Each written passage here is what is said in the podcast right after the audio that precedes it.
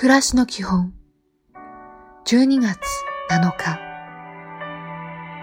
おはよう。忙しい時疲れている時こそ素直さを失われないように心がけましょう。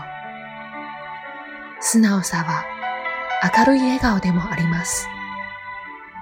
今日も丁寧に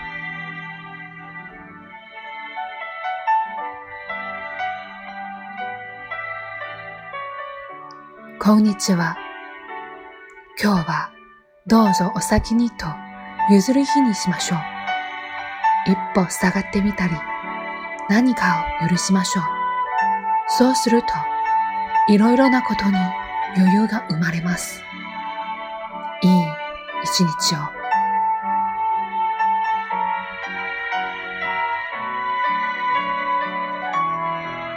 おやすみなさい。自分の心の中にある愛情と希望を確かめてみましょう。愛情の大きさ、希望の輝きがどのくらいなのか、向き合ってみましょう。今日もありがとう。